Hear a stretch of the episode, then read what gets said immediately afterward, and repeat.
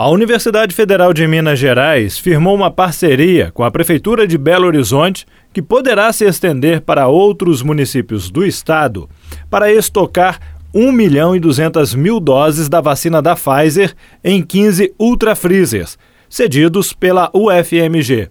Sobre este assunto, nós conversamos com o professor do Instituto de Ciências Biológicas e pró-reitor adjunto de pesquisas da UFMG, André Mancessini. Professor André, nós agradecemos primeiramente a atenção e a disponibilidade do senhor em conversar conosco. E eu começo perguntando, professor, como é que foi feita essa parceria e qual a importância dela? Bom, é, na realidade é um prazer poder atendê-los. É, essa parceria é, ela aconteceu por meio de uma solicitação do nosso prefeito aqui, Alexandre Calil, é, em uma reunião com a nossa reitora, a professora Sandra Regina Goulart Almeida. Né? Eles fizeram uma reunião é, na semana passada e é, o prefeito havia consultado ao FMG a respeito da possibilidade de um apoio, né, como vem sendo feito ao longo de todo, toda a pandemia. O FMG tem, tem sempre se colocado à disposição, né, desde o início da pandemia, e vem atuando sempre em conjunto, claro, com as autoridades competentes para o enfrentamento ao coronavírus.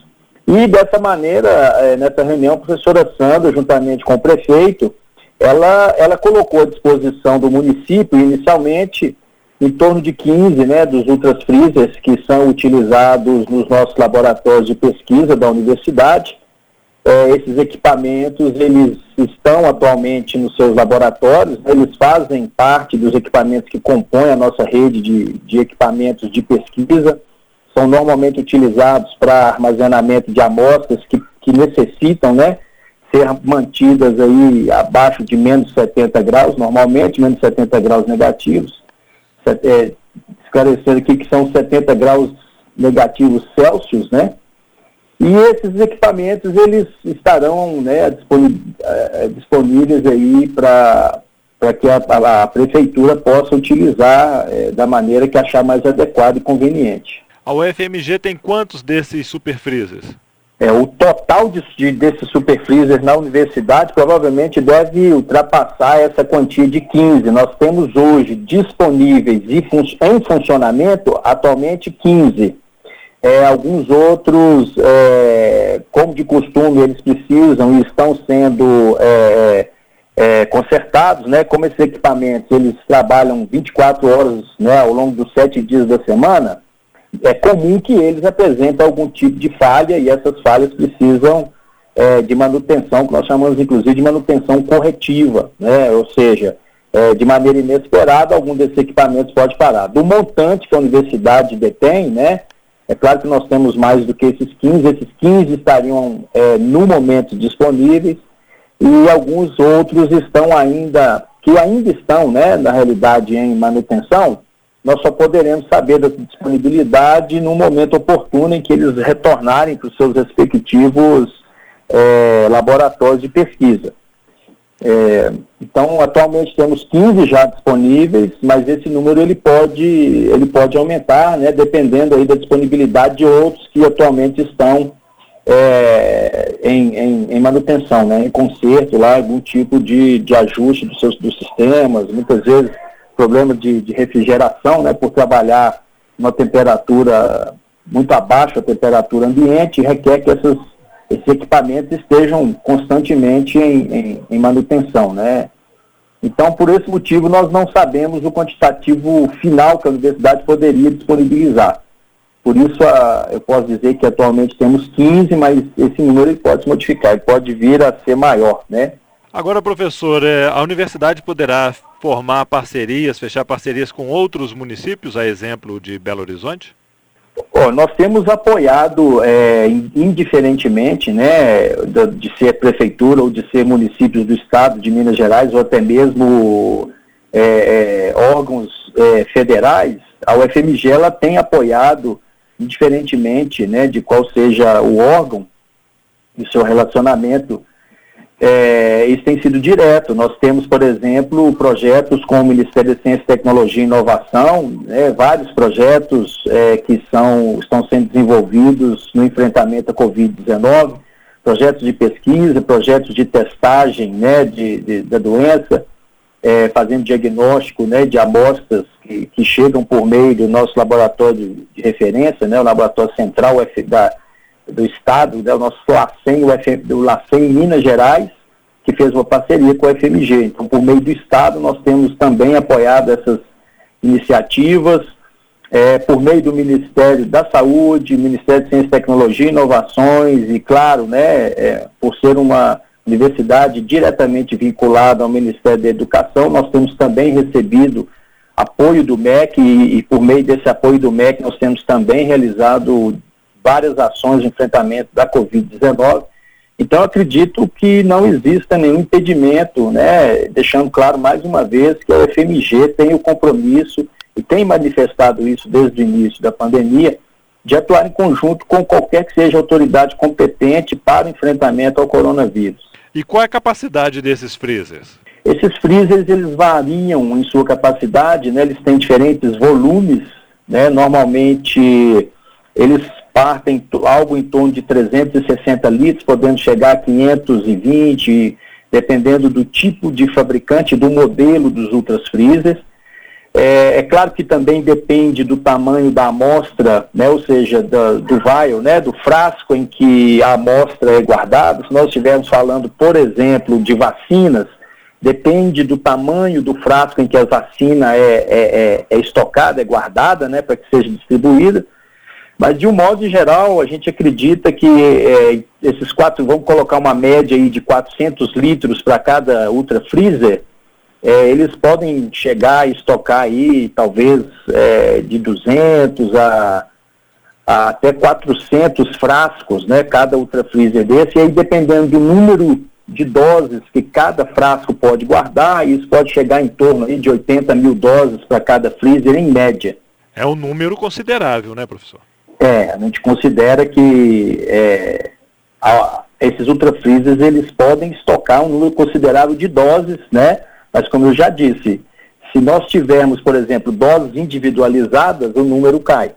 Mas se cada frasco, por exemplo, puder estocar, é, como, como exemplo aqui apenas, né, é, cinco, cinco doses cada frasco, e se nós conseguirmos colocar em torno de 6 mil, 7 mil frascos desses dentro de um freezer, basta fazer as contas que você já rapidamente sabe qual é né, o escalonamento de, de números de doses estocadas dentro desses freezers. Então, claro, é, o freezer tem um volume, né, que cada um deles tem o seu volume conhecido, mas, de novo, né, reitero aqui que a quantidade de amostras a ser estocada em cada um desses freezers, logicamente, depende né, da quantidade de doses que cada frasco a ser disponibilizado por cada um dos laboratórios, né, que, que por sua, possivelmente, por sua vez, vierem a, a, a produzir e distribuir essas essas, essas vacinas, é, que vão ditar exatamente quanto que nós poderemos estocar dentro de cada um deles. Né? Mas é uma estimativa que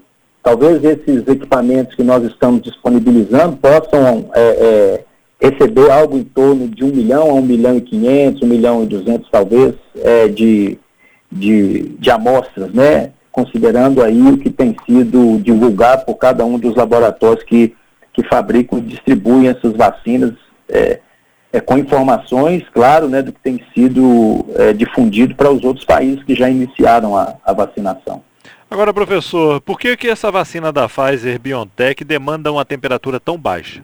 Cada vacina é, ela é produzida utilizando é, uma estratégia né, para gerar o, o que nós chamamos de resposta imunológica. E no caso da, da vacina da Pfizer, ela usa uma estratégia em que ela requer um acondicionamento a baixas temperaturas para que ela não, não perca a atividade do princípio que ela usa. Né? Então, se ela usa, por exemplo, é, uma, um segmento né, do que nós chamamos, uma, uma parte do, do, do, que seria o vírus, é claro que não é utilizado o vírus, mas é, é utilizado uma parte, né, para que as pessoas possam entender isso é, com clareza, é, a estratégia, nesse caso, é utilizar uma parte do que seria a molécula do vírus. Isso, claro, né, levando em consideração a tecnologia que, que é empregada para o desenvolvimento dessa vacina, faz com que ela precise ser mantida a, a baixas temperaturas, enquanto outras vacinas utilizam outras estratégias e com essas outras estratégias é possível, por exemplo, manter a vacina a, a, uma temperatura que nós chamamos de temperatura de geladeira, né, que fica aí abaixo de 10 graus, por exemplo, quando você utiliza é, uma estratégia em que a construção da vacina se baseia é, num vírus que foi atenuado, né, num vírus que passou por um processo em que ele deixa de ser o vírus ativo, mas que ele ainda é capaz de gerar essa resposta imunológica que gera, então, né, todo o processo necessário para a imunização. Professor, algo mais você gostaria de acrescentar?